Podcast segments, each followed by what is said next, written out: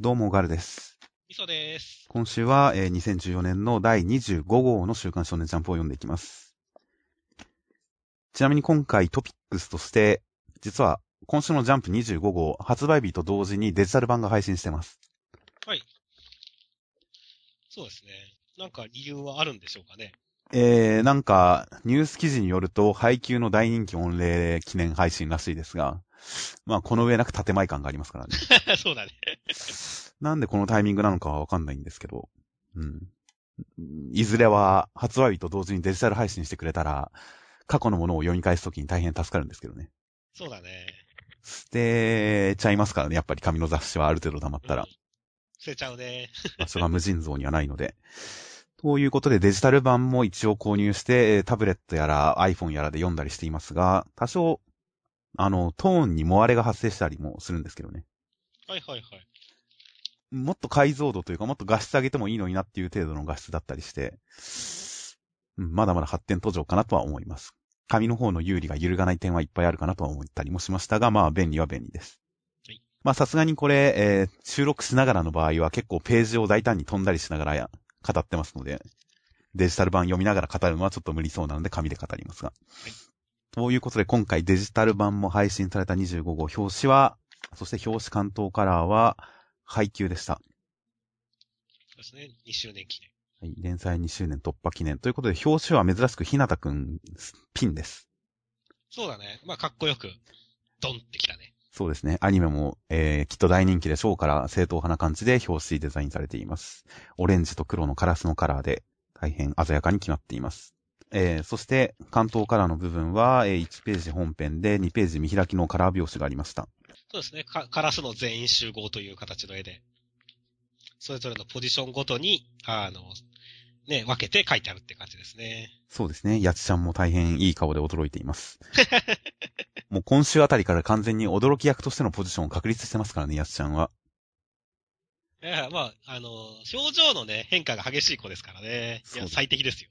何かあったらヤスちゃんが驚くというそのポジションを如実に表しているカラー表紙でした。そして、ちなみにここで月島くんのメガネがスポーツメガネじゃないことに関してちょっと残念でしたけどね。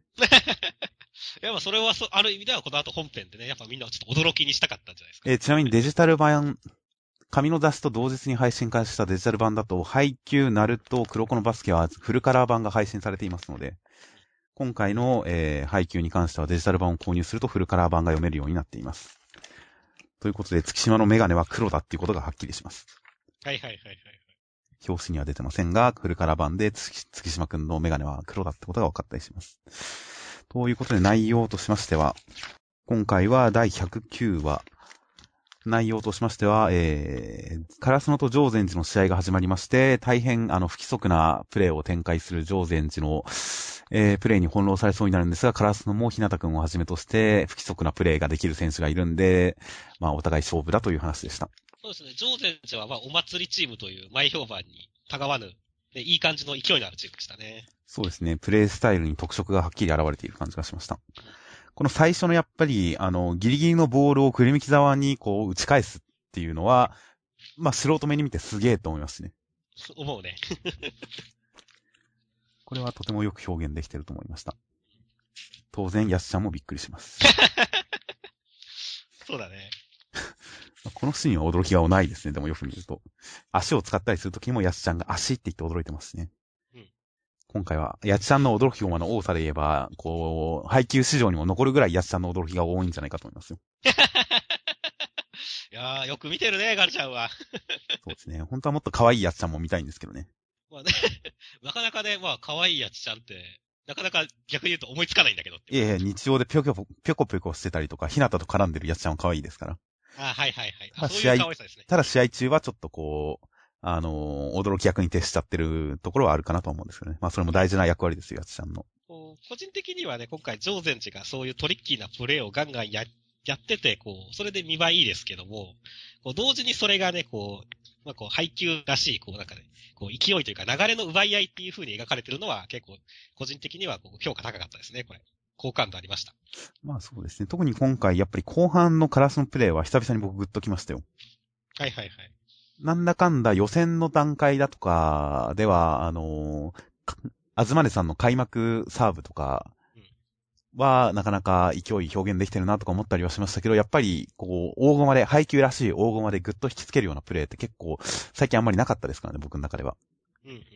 いろいろ、あの、合宿中とか訓練中とかいろいろありはしたんですが、まあ、ひなたくんのスパイダーマン、そこから続く野安さんのこの、えー、なんて言うんでしょう、野安さんのプレーとか、この辺の勢い、大駒を使った、すごく効果的な大駒を使った見開きの迫力のある駒っていうのは配球久々だったので、今回僕は結構大満足でしたよ。いや、スパイダーマンのコマ、すごいいいですよっていう。ここかっこよかったですね。かっこよかったですね。スパイダーマンだっていう掛け声に関しては、なんでやねんって思ったけどもね。前のページでスって言ってるのに対して、なんて言うんだろう、スススと思ってめくって、スパイダーマンだっていう答え合わせに関しては、まあ、なるほどとは思いましたよ。高校生が言うセリフかって思ったけどね。え、これ言ってるのは高校生じゃないんじゃないですか？あれ、この黒い髪の人あ、は。本当だ、高校生ですね。そうそうそう。小学生みたいなことを言う高校生だなと思って、ちょっと笑っちゃったんですけど、ね。え、今時の高校生はきっとスパイダーマンに夢中なんですよ。ああ、まあ確かに世代的には、あの、そうなのかもしれませんね。ということで最後の大駒も良かったですし、そして最後、えー、盛り上がるカラスの陣営ということで、ちなみに最後のカラスの総意の駒とか、ここの駒だけの安さんの動向が縦に開いてますからね。猫目になってますからね。カラスのくせに猫目になってますので。いや、もうそれだけ集中してるってことですよ。そうですね。この辺もそれこそ、この、えー、運動能力が高くて何やらかしてくるかわかんないっていうことを言ってますが、まあ、西野屋さんの野生味を見事に表現するための描き方なのかなという感じですね。そうですね。今回の戦いではこの野生味の部分が大事になってくるのかなということで、まあ、楽しみです。まあ実際、この敵に関してはちょっと、こう、本当に遊んでる感で、もしかしたら、打倒牛若みたいな執念は持ってないのかもしれないですからね。今のところ全然そんなのは感じませんねっていうも。しかしたらその辺が最終的な勝敗を分けるのかもしれません。では続きまして、ワンピースの747話。えー、まあ、場が大変混乱してくる中、うん。ルフィの元にいろんな人が集まって、いろんな敵も集まって、さあ大変だとなったら、ピーカさんが超巨大な形で出てきましたという話でした。はい。こまごまとした人の動きをちょっと追ってられないですね、もはや。そうだね。本当に乱戦乱戦っていう感じですからね。はいはい。個人的にはこの藤虎さんが、はいはい。完全にドフラミンゴ側につくような動きを見せてるじゃないですか。まあドフラミンゴを追わない、つうく、というよりか放置してルフィたちを何かどうにかしようとしてるんですよね。うん。このあたりが全然読めない感じですね。今までのこの藤虎さんの言動から見ても、ドフラさんをね、捕まえに行く方向でもいいとは思うんですけど。うん、謎ですね。まあ、それに対して同じことを繰り返してきたって言ってますから、七部会の中に犯罪者が現れて、七部会を、えー、辞めさせる。うん除名するみたいな、それで捕まえるみたいな、そういう展開をこれまでも繰り返してきたっていうことに関して、一生さんはこれじゃいけないと思ってるんじゃないですかね。うんまあ、はいはい藤虎さん一生さんの目的は、七部会の撤回ですから、うんその制度の廃絶ですから。うんその今までと同じような、あ、この人が犯罪を犯したから、じゃあ七部会取りやめて逮捕みたいな、そういう流れとは違う方法を考えてるんじゃないですかね、何かしら。なるほどね。今、単にドフラミンゴさんを追っかけるだけじゃ今までと同じだからっていうことなんだと思いますが、何をするのかはさっぱりわかりません。そうですね。まあちょっとその辺すごい楽しみにしてますということで。で、一生さんも何か動きをして、一方でドフラミンゴさんの方にちょっと一度集結しているわけですが、そうですね。幹部集結ですね。このチーム感、そしてドフラミンゴさんのこのボス感、うん。まとめ役感っていうのは、最近ちょっとこう、なんでしょうね、悪役に徹してたりとか、もしくはなんか、裏を書かれて、ちょっとこう、取り乱したりしていた印象のあるドフラミンゴさんがここに来て、あ、こういう面もある人なんだな、やっぱりっていう、ちょっと深みが増してよかったですね。はいはいはいはい。単なる悪役じゃないんだなという感じがして。そうですね。家族を笑う者は俺が許さんって言ってますからね。10歳で父を殺した何かがあったということで、それもいずれ語られるんでしょうから楽しみです。はい特にこのピーカさんが笑われたら怒るドフラミンゴさんも許さないっていう展開は今回のラストにも繋がってますからね。いやー、ピーカさん、すごいですね。優秀ですね。っていう。っていうか、すごいですね、これ。この規模はすごいですね。この最後のこの地面がめくれ上がって街が持ち上がっていく感じって、これ見てどうしても思い出すのはあの映画のインセプションという映画。はいはいはい。あれの予告で使われて本編中でも一番印象的だった、この物理法則を無視する形で街がめくれ上がるっていうシーン。いや、これは迫力あってよかったですね。こう、ちゃんとね、こう、これ民衆の絶望感、本当煽ってますからねっていう。この規模感っていうのがすごく伝わってきますよね。ここから最後の見開きにつなげるっていうのは。他の最高幹部に比べてすごい役に立ってますよ、ピーカさんって思いましたよ。まあ、どういう肩書きだか忘れましたけど、ほんと一人だけ ずば抜けた戦闘能力ですよね、これは。まあ、トレーボルさんとディアマンテさんは言い訳だけ言って、普通に許されて終わりですからね。ああ、まあそうですね。あんまり戦闘向きじゃないのかもしれませんね。本当は、あの、トレーボルさんは、それじゃいけないとは思うんですけど、戦闘向きじゃなかったのかもしれないですね。まあ、今回のピーカさんは、やっぱ、もはや怪獣ですからね。そうだね。今、ハリウッドではゴジラ、リメイク版というか、ハリウッド版の新しいゴジラが大ヒットで、続編の制作も決定したらしいですが、マジですか？もうオープニング工業の出だしで、もう続編の企画は決まったらしいです。はいはいはい。いや、楽しみですね。楽しみですよ、本当7月ですか？日本2ヶ月遅れは本当いい加減にしてくれと思いますが、そういったちょっと怪獣映画館もありますしね、このピーカさん。このピーカさんと戦うの展開っていうのはとても楽しみですし、その上で最終的にルフィが声たっけーっていうこのちょっとコメディタッチな雰囲気に持ってくるっていうのも好きですしね。ワンピースこういうところいいなと思います。ということで、来週楽しみです。では続きまして暗殺教室の第91話。えー、体育祭が始まりました。そして、えー、棒倒しも始まりました。E 組は完全防御形態で A 組に立ち向かいますという話でした。E 組、意外と体育祭苦戦ということで。まあそうですね。こうなることはまあ予想はできましたが、普通の純粋な身体能力を競うようなアスリート的な競技では勝てないと。ただし特殊な状況においては力を発揮できると。そうそうそう。パンは飲み物ですからね。これはかっこいいですね、原さん。あ、さ、かっこいいね、これ。っていう。昔、竹林くんが E 組のひどさをこう論じるときに、原さんがすごいクリーチャーとして描かれてましたが、うん実物の大差ないですからね、もはや。そうだね。これは、うん。伝説というか、普通に突っ込みどころになるよねっていう。これを2回言ってるっていうのがまたいいですしね。飲み物よ、パンは。訓練の日々で食欲が増してしまってね、飲み物よ、パンは。もう一回言ってるっていう大事なことなので2回言ってる感じはすごく良かったですよ。そうですね。かっこいいって思いましたよ、本当まあ一方、かやのちゃんもね、素晴らしい縄抜け能力を見せてますからね。そうですね。もはや滑ってる感じですよね。抵抗がないっていうか、前面に摩擦がないから、そのまま滑って入り込んでる感じに見えますからね、これ。これをあ特殊能力と言っていいんだろうかっていういや特殊。能力ですよ。体のスリムさっていうのは本当に大事ですからね、潜入大事ですね。そしてまあそういったところではやるんですけれども、まあ A 組ですね。はいはいはい。反則感っていうか。他のクラスが 逆に B、C、D あてがかわいそうになるレベルの A 組優遇ですね、これ。まあそうですね。その上で今回、浅野くんの目的も分かりましたしね。うん体育祭で痛めつけて、今度の期末テストで点を取れないようにするという。卑怯だよね。すごい小物感出てるよね、これ。そうですね。そうですね。まあ実際有効だとは思いますけど、うん。手段を選ばないっていう意味で、ちゃんと、ちゃんとやってる感じはしますけど、でもまあ確かに小物感すごいですね。浅野くんは本当にだから、なんかすごいんだけど、すごい残念っていうところが常に演出されてて、これはこれですごい僕キャラクター立ってて好きなんですけどね、浅野くん実は。ああ、まあいいですよね。この、そうですね。この小物感含めてちょっと愛嬌のある感じになってますからね。彼らは、彼らはライオンに処刑される異教徒だっていう。いいセリフだなと思いますよ。はいはいはい。まあ、一応はコロ先生も、えー浅野くんを傑物、彼ほど完成度の高い15歳見たことがないということで評価するんですが、でもまあ、リーダーとしての資質、仲間を率いて戦う力で言えば、まあ、磯貝くんは、浅野くんを上回れるという形で、まあ、遠回しに結局ディスってはいるんですけどね。単体では完成度高いけど、仲間を率いる力においては全然負けているという。でもまあ、この辺の、コロ先生の語ってることはやっぱり心理感がありますよね。はいはいはい、ありますね。磯貝くんに対して何でもできる磯貝くんだけど、社会に出たら上はやはりいるということで、まあその通りですからね。でもそんな中でも負けない能力、自分にしかできないことを発揮するという、実に正しい真っ当な教育からのこの最後の棒倒しと。いやー本当に、この棒倒しは楽しみですね。これちょっと条件で笑ったのが、なおチームの区別をはっきりするために A 組は帽子と長袖を着用するっていう。うん これはちょっと笑ったんですけど。それ確かにね、あの、やる、そこまでやるかっていうところはすごいよね、これ。い下手したらギャグじゃねえかって思いましたけど。や、でもそのレベルにまで上がっ、達してますよ、これは。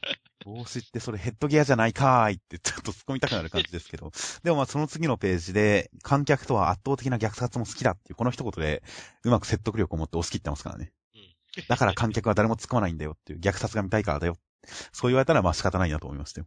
そして本当に棒倒しは、結局、数の差もありますからね、どう倒すかが全然見えてこないので、楽しみですね。そうですね。まあとことんまで不利な状況を演出しましたから、これをどうひっくり返すかっていうのが来週の見せ場です。楽しみです。では続きまして、えー今回結構前の方に置いてありますね。読み切りの後藤逸平先生、 Hi-Fi CLUSTER 六甲特化事件実例、2045年東京才能カーダにダウンロードする近未来、ウルトラ能力アクション読み切りセンターから47ページとなっています。ちなみに後藤一平先生、えー以前にも本誌に一回読み切りが載ったらしく、それの読み切りが六甲特化という読み切り。内容としては、何か特殊能力を持った人たちと、それに関連する警察官の話だったらしいんですが、おそらくこれで思い出すんじゃないでしょうか。あの、グリコとか、ケンケンパ的な19歩を題材にした瞬間移動の能力の少年の話。あー、なんかあった気もするね。グリコチョコレート、パインみたいな。あれを使った瞬間移動の少年の話と言われて僕は思い出しました。ああ、あれねって。ということで今回も似たような路線をちょっと変えてきた感じの作品になっています。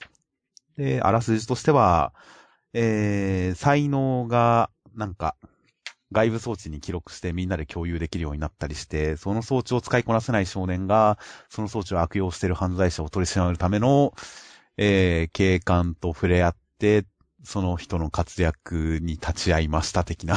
うん。いうん、説明しづらいけどそんな感じです。やー、なんでしょうね。もったいないおまくが出るっていうくらいもったいない作品でしたね。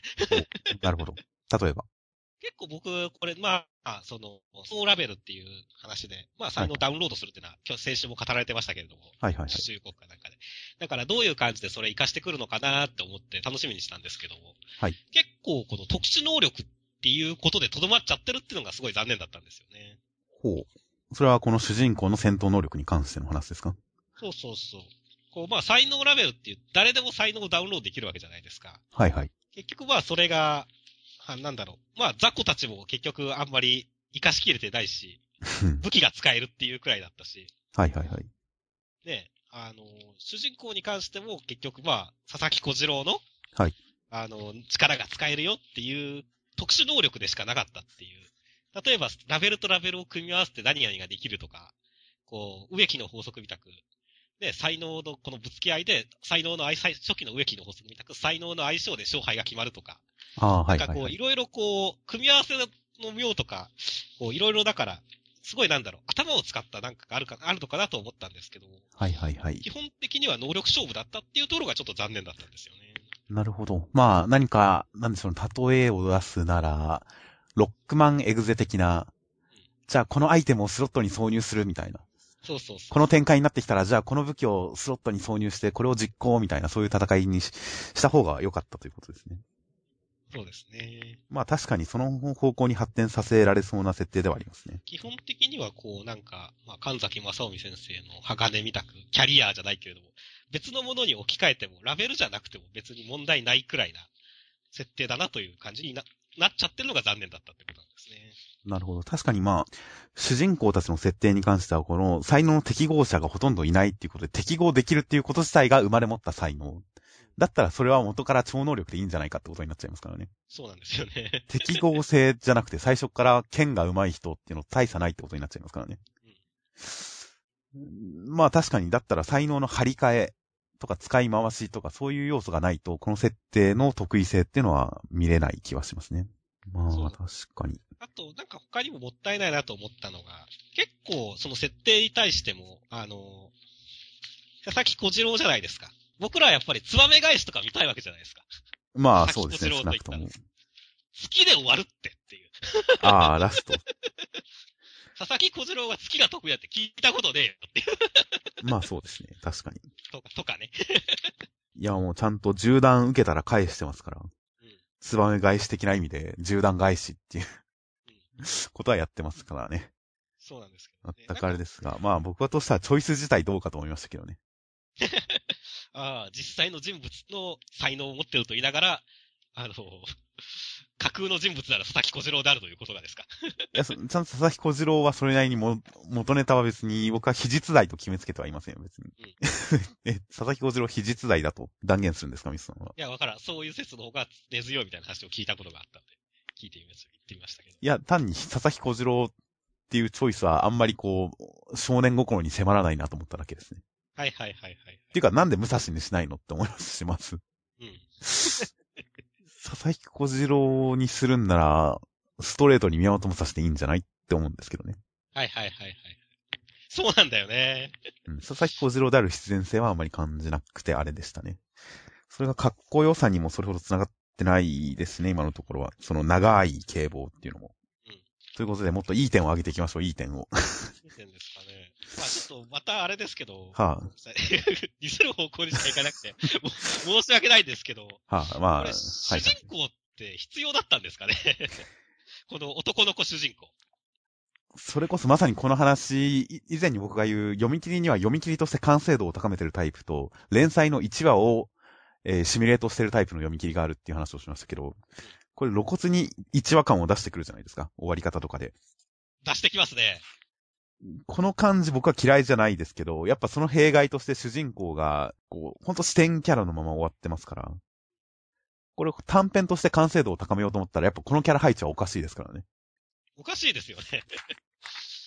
せめて主人公を本当に誰々のやつを覚醒させて、主人公の能力で締めるっていう風にしないとダメだよねっていう。そうですね。もしくは、なんか今、今回一応主人公が、このヒロイン助けるために、あのーこの悪い奴の隙をついて飛びかかるっていうのが一応、こう挿入されてるわけですが、それでこの主人公の成長と意味をここに置いてるわ、ここに、ここのみに置いてるわけですが、なんかこう、そこに至るまでに、これにつながる伏線があるわけじゃないですからね。そうなんですよね。あと、臆病、臆病さのせいでなんかヒロイン見捨てちゃったっていうのがここで解決してるとかそういうか形にはなってないですからね、実は。そうなんです。愛と勇気は標準装備だみたいなことを言ったりしてますけれども、これだ、これをい、セリフとかを活かすんだったら、ある意味で主人公は何の能力もない状態で助けに行かなきゃ意味がないんですよねっていう。うん、もしくはなんか序盤にこれに対応するダメなシーンがあって、それが成長してこうなりましたっていうなら、いいかなとは思って、かそれが、うん、一般的かなと思ったりするんですけど、実は前半でヒロインが捕まった瞬間に、この少年、何の能力のないまま、この男に立ち向かってるんですよ、実は。そうだね。立ち向かってる。だから、だから最初からできてることじゃんっていうことにはなっちゃうんですよね、実はうん。そうなんだよね。あたりもこの主人公のこの存在意義っていうか主人公感、この話の中であんまり成長してる感じがないっていうのは、繋がってるのかなと思ったりもするんですが。これ、主人公の能力ってちゃんと考えてあったんですかね？これ誰なんでしょうね。多分ネットの皆さんは誰か分かってるんじゃないですかね。アルファベットでは YSD、SYEIN ですから、吉田か安田か何か分かんないですが。吉田松陰。あ、吉田松陰ですね、これは。確かに。一発で分かりましたね。僕は結構悩んでたんですが、これ誰だろうって。吉田松陰です。吉田松陰吉田松陰隙をつけるのやっぱりこっちのチョイスにもちょっと 首をひねりたくなりますね。吉田松陰か。吉田松陰。まあ、才能を見抜く。そういうイメージはあんまり。おぼろげない印象だと吉田松陰ってどうもしても教育者のイメージが強いんですけどね。そうなんですよね。まあそんなこと言ったら他のなんかこう六甲特化の皆さんも、ニュートンのエグサさんとか、ニュートンって何なの？みたいな。物理学者ですよ。重力使えるの？ハングリージョーカーじゃんっていう。そうですね。確かに。偉人設定っていうと、ハングリージョーカーのあれを思い出しちゃいますね。そうそうだからなんかそういったのをちょっと被ってるなと思いつつね。ああ、確かに。ということで、いいところを上げていきましょう。いいところを上げて。絵は下手ではないです。そうですね。ただなんか全体的に読みづらかったです。いや、なんかこう、ところどころなんですよね、ほんと。序盤とかで、なんか、この人の長い棒なんだろうって言ってるところで、どれが長い棒なのかちょっと見つけづらかったりですとか、そういう細かいところだったりもするんですが、どこに注目させるかっていうことがちょっとパッとわかんなかったりとかしたりとか、なんだりとか、で、妙な全体的にところどころ読みづらい感じがあったりするので、それこそ漫画力なんでしょうけど。でも画力は下手ではないです。うん。あと、この、主人公がなんかハイファイ、主人公が Hi-Fi CLUSTER について知りませんって言ってるのを一瞬とぼけてんのかななんだろうって思ったりしたんですが、最終的に本人はヒーフィーだと思ってたから、知らないって言ってたっていうのがわかるっていうオチは嫌いじゃなかったです。なんだお前まだヒヒーフィーだと思ってたのかっていう、独語感は嫌いじゃなかったです。まあ、そこはね、という感じですかね。そうですね。シナリオ的にもやっぱ細部がちょっと気になったりはするんですけどね。この主人公が貼ってるこのラベルにこのおじさんが気づかないのはいいのかなとか。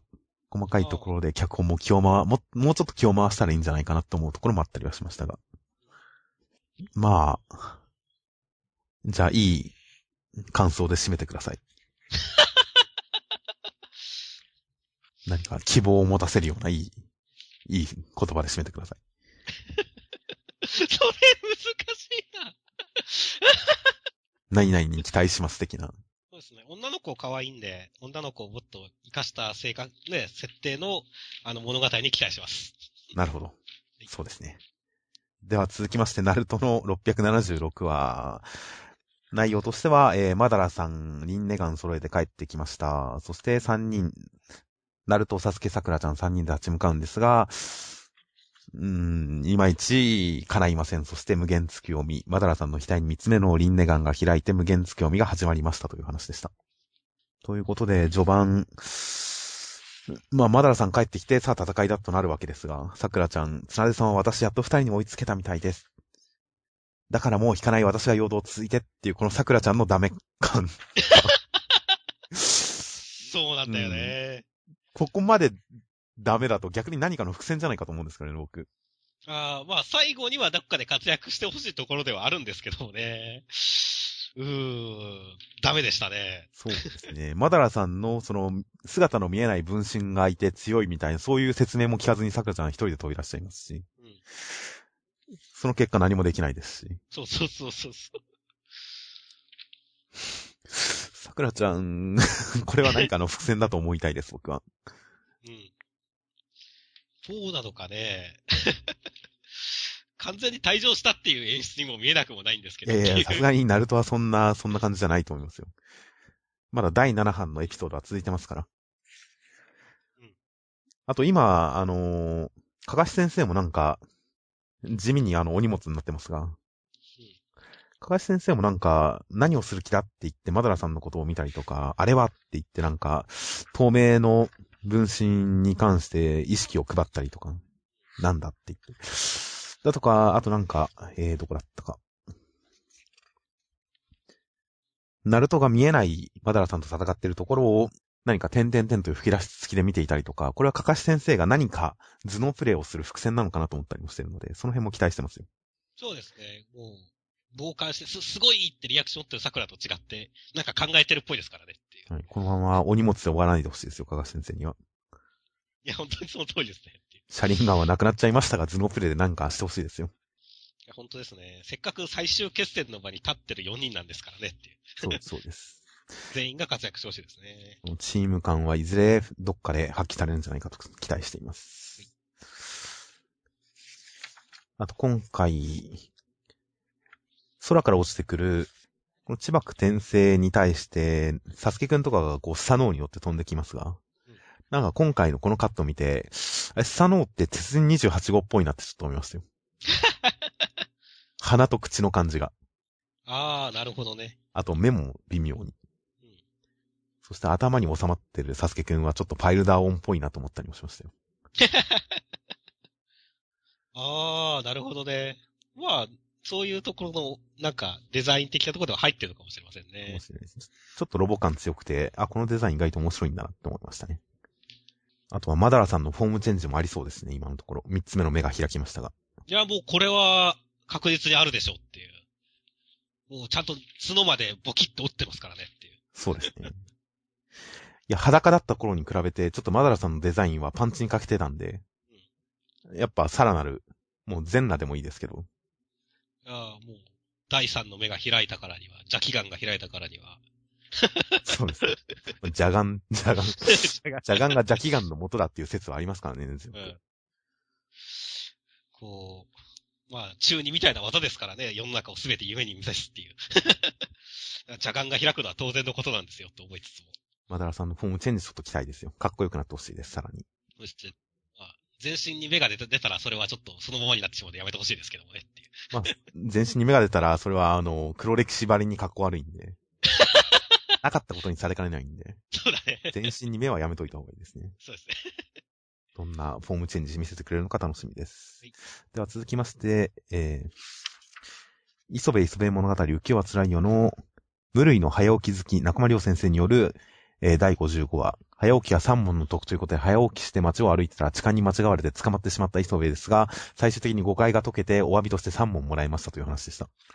いやー、面白かったですね。流れるように書いてしたね。面白かったですね。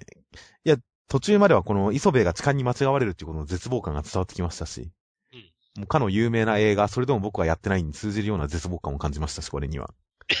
社会派磯部さすがだなと思いましたしそこから流れるような3問もらえるっていうオチは素晴らしかったですね。素晴らしかったですね、これ。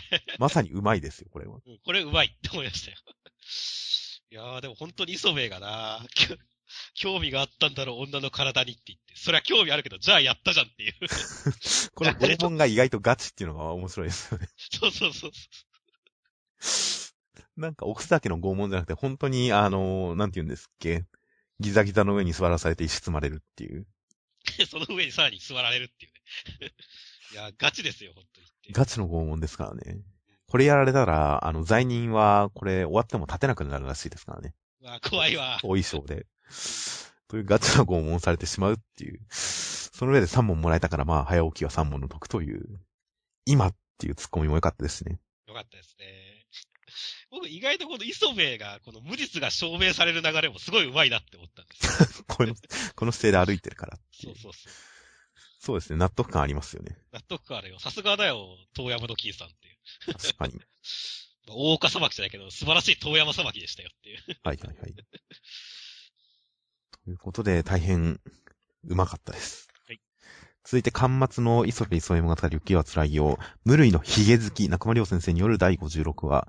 お犬様がしょんべんを漏らしまくって、えー結果犬小屋を作りましたが、それは磯部の部屋の中にでしたということでした。まあ、さすがに部屋中にしょんべんビシャビシャビシャっていうのはちょっと引きましたけどね。そう、押したからってそうはならねえだろってなったって。パラララララっていううん。これはひどいですよね。ひどいねその上に磯部座り込みましたからね。いやー、匂い取れないよ。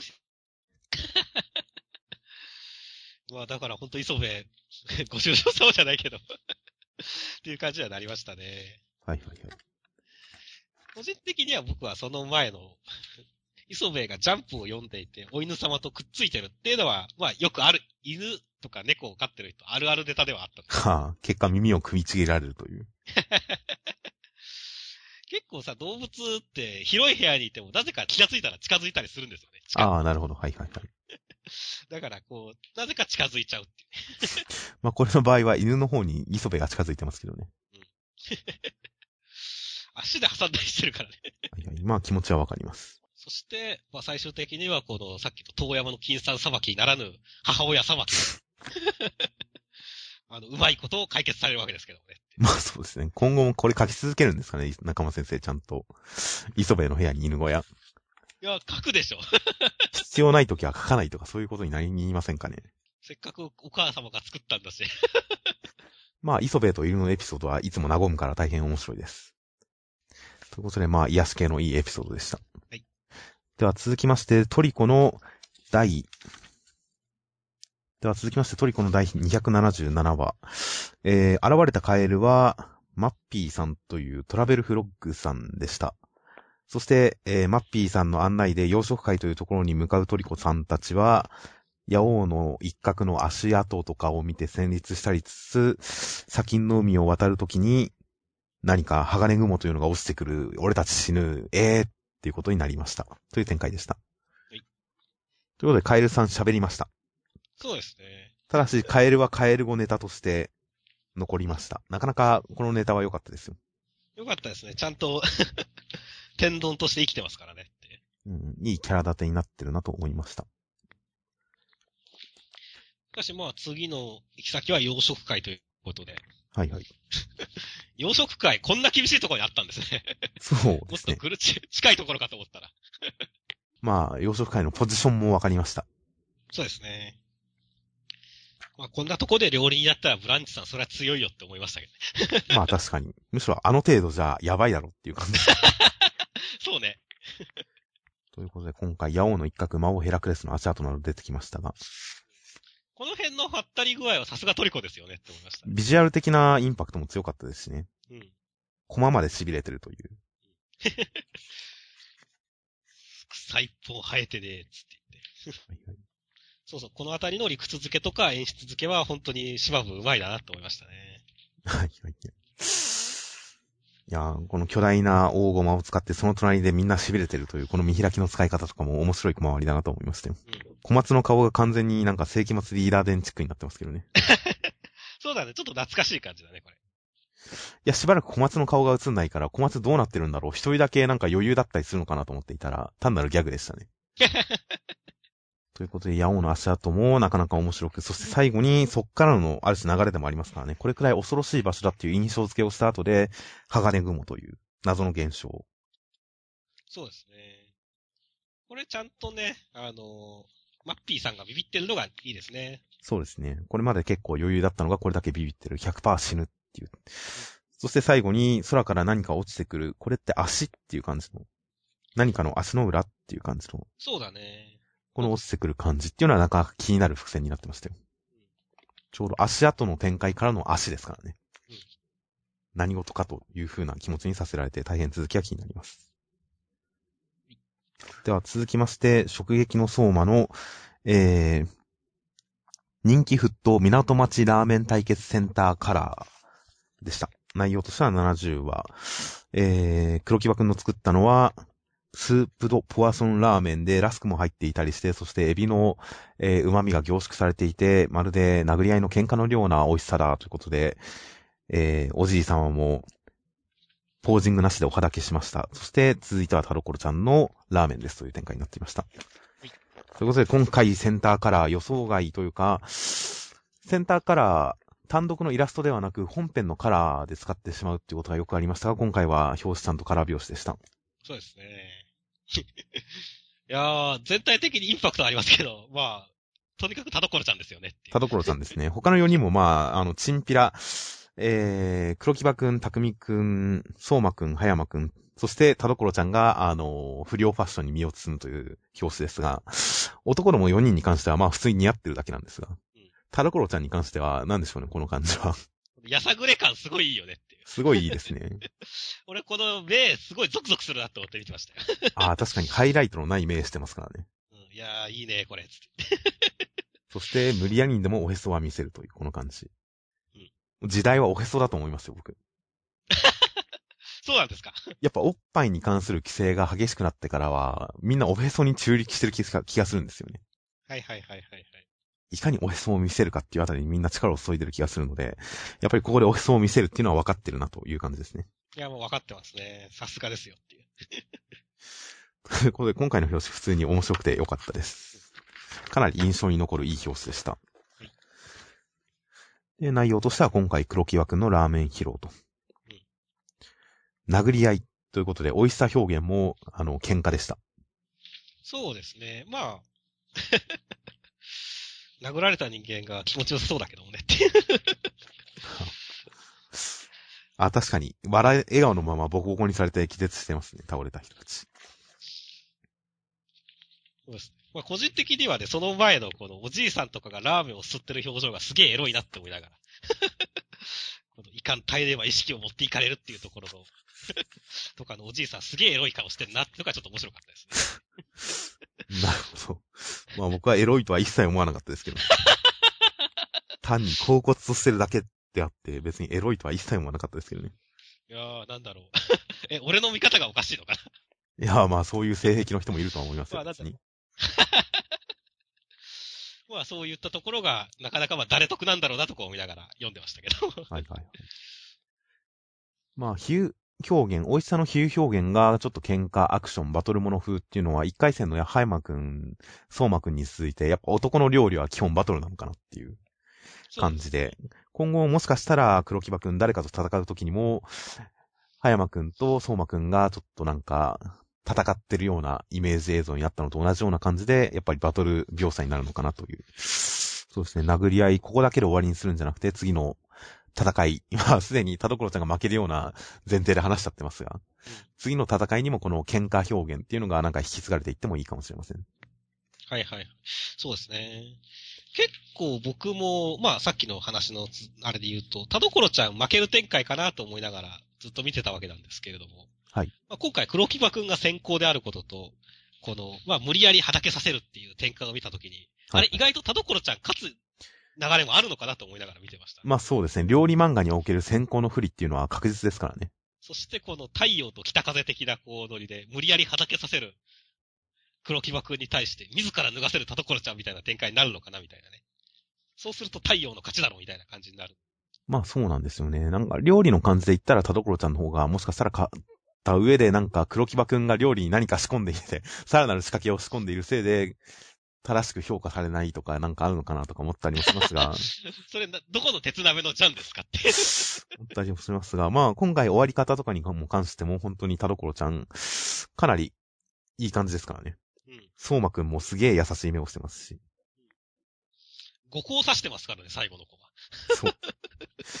確かに田所ちゃん勝ちそうな感じがすごい表現されてるので、まあこれはこれで負けた時のための振りでもありますからね。うん、もし負けた場合には。これだけ勝ちそうだったのに負けたってなったらやっぱ悔しさもひとしおですから、そういう振りにもなってますし。あとはまあおじい様のお肌けが果たしてさっき北風太陽になるんじゃないかっていう話もしましたが、一応こう、毎回肌けるみたいですから、もはやここまで来たら。そうだね。あとはどれだけマイナーチェンジをしていけるのか、どれだけのバージョンを出せるのかっていうのがとりあえず楽しみですよ。楽しみですね。最後にはどんなお肌けになり果てるのかっていうのは楽しみです。なり果てるのかって。うん、楽しみですね。